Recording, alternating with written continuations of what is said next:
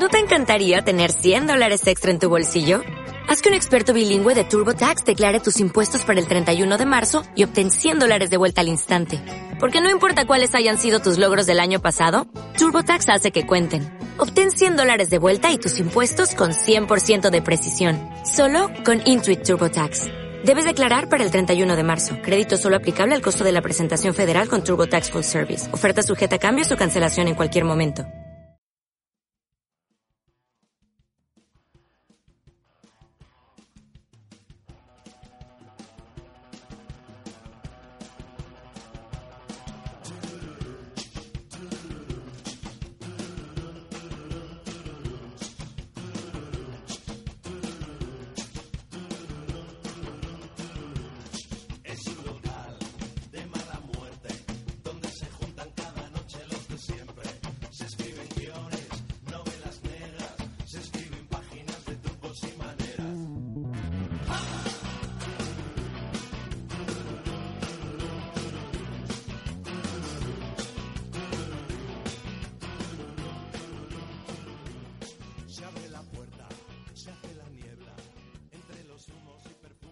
Avui Eliseo m'ha vengut fresquet.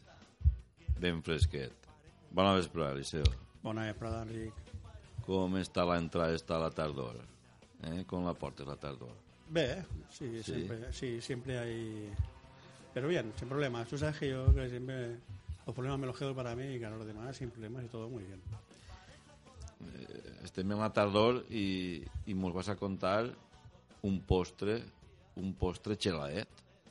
Bé, no? Eh, Sí, helado, sí, porque tiene, tiene helado de naranja, pero no es, no es el- eh, un postre frío, o sea, muy helado demasiado, ¿no? Sino, porque tiene un postre que se hace con la naranja con helado de, de naranja. No és complicat de fer el xelat. No, Eh? es, es- tiene pocos ingredientes y es, es fácil de, de hacer. Vinxàsel segur que se'l menjaran. Ara, Y ha, sin problema. hi ha que preparar-lo. Sí, seguro. Eso sería la... Què mos pots dir? Què, què mos vas a dir del xelaet este, Eliseo? Eso es una, es una naranja, eh, como ahora ya estamos en temporada de naranja. ¿eh? Entonces, tú sabes que a mí me gustan mucho eh, los productos de, de aquí de Valencia, ¿no? Hemos comentado a veces otros productos como verduras y hortalizas. Y ahora la- eh, estamos en temporada de naranja, entonces yo creo que es un buen postre la naranja soufflé. La naranja soufflé eh, la haríamos con una naranja gorda, aunque todavía, aunque todavía no se no se coge la naranja gorda aquí en Valencia, pero sí se puede comprar porque viene del sur de África, de Marruecos y demás, y se puede comprar. La naranja gorda te refieres a una nave, la... Sí, la navelate ¿eh? o cosas así, naranja, Sí. naranja, una naranja que no sea la mandarina, la pequeñita. Lo que pasa es que tenemos que comerla ahora eh, de, de fuera, porque... Pues sí, eh, porque ah, claro, eh, es como la fruta en la fruta que compramos ahora en invierno, aquí no hay fruta, te viene fruta de Sudamérica, te viene fruta de Chile o de Mm. Canadá, vete a saber. Y la naranja gorda hasta ahora, igual que otro tipo de naranja, eh, está viniendo mucha naranja de, de Sudáfrica, Mm. Marruecos y demás. Ahora cuando empieza la temporada aquí en Valencia, ya me imagino que se, claro, se empezará a consumir naranja valenciana, aunque todavía me imagino que será entra- eh, seguirá entrando naranja de fuera, pero se consumirá más la naranja valenciana, que es evidente, ¿no? Que la naranja de fuera. ¿Y esto que nos vas a contar con la naranja clementina, por ejemplo, que es pequeñita, no hay posibilidad? O... Sí, claro, hay posibilidad. Lo que pasa es que quedaría una miniatura. Y a lo mejor, al ser más pequeñito, sería un poco más complicado hacerlo. Ya. Eh, Bueno, más depende. Eh, es que la naranja, al coger la naranja gorda, la naranja más grande, eso sería la eh, partir la naranja por la mitad. ¿eh? Y después con paciencia se cogería una cuchara y con paciencia habría ir clavando la cuchara entre la piel, lo blanco que tiene, y la, y la pulpa, lo que es la naranja. Ir clavándola poco a poco, haciendo círculo, clavándola para, para sacar lo que es la naranja, la pulpa, sin romper la... Dicho así, parece muy difícil, pero no es tan difícil. Sin romper lo que es la, la piel, la colfa de la naranja. Y se quedaría como un vaso. Sacarías la naranja y el resto se quedaría. Entonces, una vez sacada la naranja, la pelaríamos, le quitaríamos con un cuchillo que cortara bien, la pelaríamos bien y quitaríamos lo que es lo blanquito de la naranja y dejaríamos la naranja solo. Una vez hecho ya, la cortaríamos en trocitos y pondríamos en, dentro de lo que hemos sacado, de la media naranja, pondríamos un poquito de, eh, pondríamos una base de helado de naranja, pondríamos la naranja picadita y encima pondríamos otra vez helado de naranja. Una y después ya eh, eso se quedaría en la media naranja cubierta. Podríamos poner unos gajitos de naranja encima y una vez hecho esto, con merengue lo cubriríamos todo por arriba y haríamos como eh, como una montañita de merengue. No sé, cogeríamos la manga de merengue, empezaríamos del, del, mm, del centro y haciendo círculos, círculos, círculos, subíamos hasta arriba. ¿Vale? Y el helado de naranja también lo, ha- lo haces tú de la, de la pulpa. No, eso lo compraríamos. Ah, se compra. sí, porque tienes compra. que tener una sorbetera, tienes que tener un producto. ¿eh? Eso es más fácil comprarlo, va- compras helado de naranja. Ojo, eh, eh, digo comprar helado de naranja y no sorbete. El sorbete, y digo por qué. El helado naranja es más fuerte, es más duro, tiene otra textura y aguanta más. El sorbete es, es más blando cuando se come, la textura es distinta y aguanta menos. Eso quiere decir que si lo ponemos antes se deshace, el helado no. Tarda más en deshacerse. Por eso digo la diferencia entre helado y sorbete. Porque a lo mejor hay gente que, ostras, me gusta más el sorbete, le pongo sorbete. Pero se deshace antes y después no quedaría igual. Entonces es mejor helado de naranja. Bueno, pues una vez tenemos ya hecho el, lo que es eh, cubierto todo con merengues arriba, le pondríamos un poquito de azúcar al merengue y en una sartén o en un cacito pequeñito al lado pondríamos un poquito de ron o brandy y lo calentaríamos al fuego. Una vez lo calentemos en el fuego, con una cerilla con mucho cuidado, le pegaríamos fuego para que se vaya, eh, se vaya quemando. Una vez se va, eh, se va quemando, con cuidado lo echaríamos por encima del merengue y que quemara un poquito el merengue con el azúcar. Y ya tendríamos el postre hecho. Hay una cosa que para poder aguantar la media naranja no la vamos a aguantar en, en la mano mientras echamos el, el licor por arriba.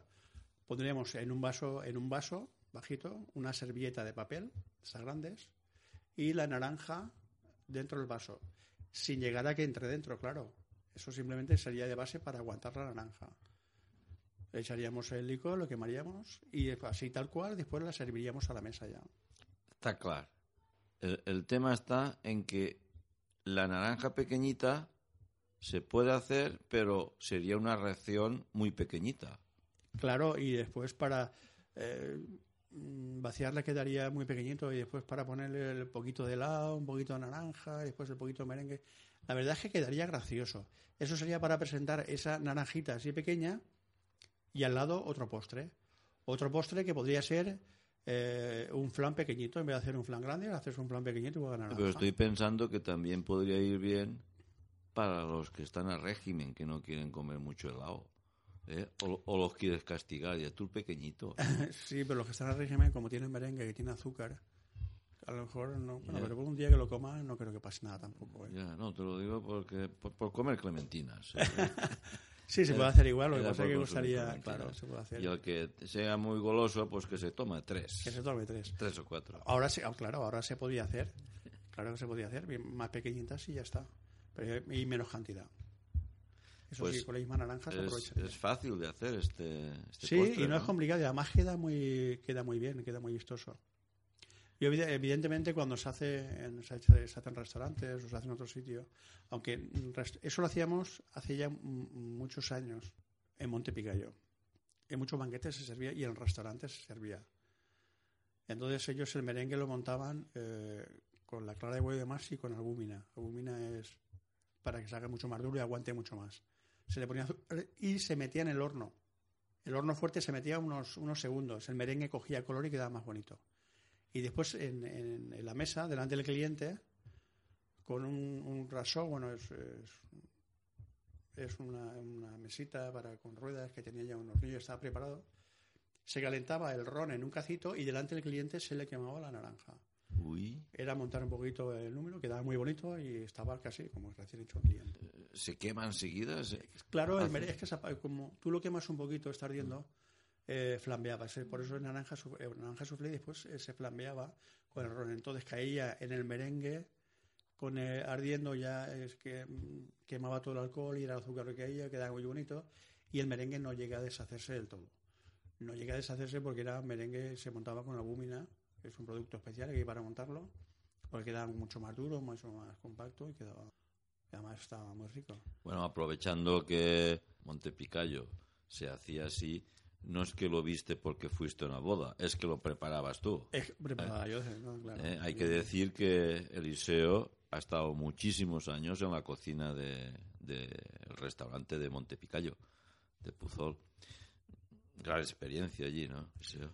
Oh, aquello, aquello era una maravilla. La verdad es que yo desde los 15 años que estuve allí, entré en el 75, en julio del 75, hasta noviembre del 2006 que se cerró, vamos. Pues allí he pasado de todo, desde penuria, bueno, penuria ninguna, porque entré muy joven, entonces, claro, allí era aquello realmente lo que era una escuela de hostelería, porque habiendo grandes profesionales, y yo cada vez que me acuerdo de ellos es una maravilla, ¿no? Hay gente que ya se ha ido, gente que todavía sigue eh, trabajando en, en la hostelería y demás, pero cada uno ya por un sitio, por aquello se cerró. Pero aquello era una escuela y ahí yo aprendí muchísimo. Todo lo que sé, de hecho, lo he aprendido allí. Volviendo al, al postre, con este postre Eliseo se quedará la gente muy bien, ¿no? Se quedará. Evidentemente, ¿te acuerdas? Ah. Y una bonita imagen también tendrá el helado ese, ¿no? El- Sí, el porque postre. estamos, estamos eh, ofreciendo un producto valenciano. Estamos ofreciendo un postre que es fácil, que no es complicado. Y al mismo tiempo es un postre que es muy bonito. Y tiene una presentación que está muy bien. Entonces nosotros para aquello teníamos unas cestitas de mimbre pequeñitas y la naranja se ponía dentro de la cestita. Entonces se presentaba al cliente en un plato con una blondita debajo y la naranja y quedaba, quedaba muy bien porque cada vez que clavabas la cuchara en el merengue, como ya el helado se había deshecho un poquito, mezclabas el merengue con la naranja natural y, le- y el, y el helado de naranja. Te lo metías en la boca, se deshacía, era unos sabores distintos. madre, eso. madre, madre. Eso es un lujo. Pero la, la piel la dejaban, la piel. Sí, yo creo que se, se emocionaban tanto, pero la piel se la dejaban. sí la dejaban, pero eso es como algunos que se bebían hasta el agua de florero. Yo creo que algunos tenían mucha hambre, hasta incluso puede ser que le pegaron mordisco a la piel pensando que a lo mejor era dulce también. Pero vamos, era, era natural. Además, eh, como hablamos la semana pasada del guiso, hace unos días, del guiso de sepia, Sí. tú imagínate poner un guiso de sepia. El de calamares, el de calamares. Eh, muy bien, perdona. Eh, un guiso de calamares así como muy marinero, ¿sabes? Sí. De haber comido muy bien y después te tomas un postre de estos y quedas ya, vamos, quedas como un rey. quedas como un rey. Pero no, no como el de Tailandia. No como él ya no es, hay que tardar un poco más, ¿eh? Hay que tardar un poco más. Eliseo, como siempre, muchas gracias por darnos estos consejos tan interesantes de Vale. cocina y espero que pronto estés aquí para darnos otro consejo. Evidentemente, ya traeremos otro plato, ya traeremos, buscaremos algo para traer unos consejos fáciles. Y eh, yo me acuerdo que eh, las últimas veces estuvimos dando algunos postres también para, para la gente, gente joven que no estaba en casa. O sea, la gente que estaba en casa, que eran como los crepes y, y algunas cosillas. Ah, ¿no? sí, sí, recuerdo lo de los pues, crepes. eh, intentaremos traer algo para la gente joven que sea fácil de preparar, que ayuden a su madre en cocina de vez en cuando, que está bien en vez de estar por ahí. Oye, pues eh, estén en casa y aprendan la cocina también está bien. Ahora que el sol se esconde un poco antes, Sí, pero el ¿eh? vampiro sale por la noche igual, ¿eh? que sea pro- no, pero que está más tiempo uno en casa, pues que lo aproveche para... ¿eh? Eh, claro, y de vez en cuando, oye, pues a la mamá al papá que le den una sorpresa y que Sí, sí. la mamá por lo menos le prepare el postre, eso está bien. Sí, sí. Las sorpresas ya sabes cuáles son, las de los hijos. Em, Eliseo, nada, si te vas otra vez tan lejos, avísame. Yo te aviso, no te preocupes, yo te aviso. Muchas gracias. A tú. Y hay un pecado también